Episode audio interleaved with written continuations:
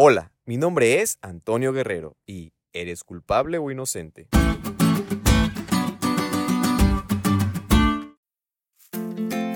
Una historia que escuché hace tiempo menciona a un hombre siendo juzgado.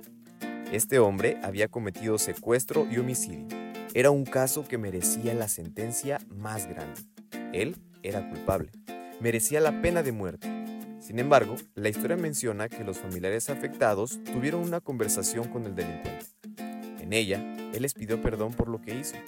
No se sabe lo que les dijo o cuáles fueron sus argumentos, pero lo que pasó fue que ellos retiraron los cargos contra este hombre y su sentencia fue menor. ¡Wow! La verdad es que este hecho demuestra un gran acto de misericordia y de perdón, una nueva oportunidad para ese hombre.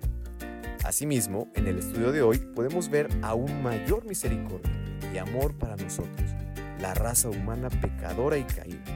Y nos damos cuenta que Dios hizo provisión para cubrirnos, así como ese velo cubría y protegía al sacerdote al hacer los rituales del santuario, Jesús nos protege e intercede así como la representación del uso del mundo. Pero no solo eso, Él quiere que nos acerquemos a Él confiadamente y podamos encontrar esa gracia y perdón de nuestros pecados para que sí, a pesar de ser culpables y merecer el peor castigo, por medio de Él podamos hallarnos inocentes.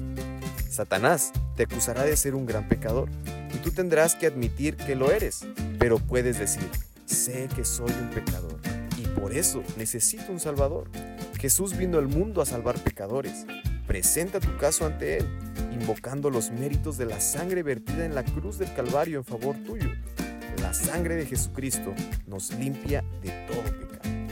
Nosotros no tenemos mérito o bondad con que reclamar la salvación pero presentando delante de Dios la sangre plenamente expiatoria del inmaculado Cordero de Dios que quita el pecado del mundo, ese es el único argumento favorable.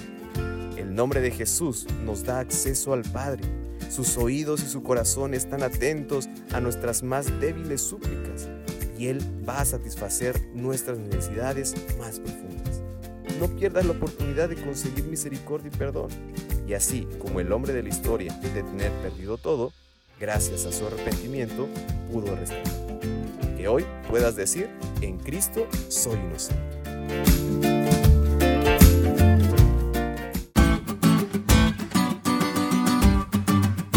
¿Te diste cuenta lo cool que estuvo la lección? No te olvides de estudiarla y compartir este podcast con todos tus amigos. Es todo por hoy, pero mañana tendremos otra oportunidad de estudiar juntos.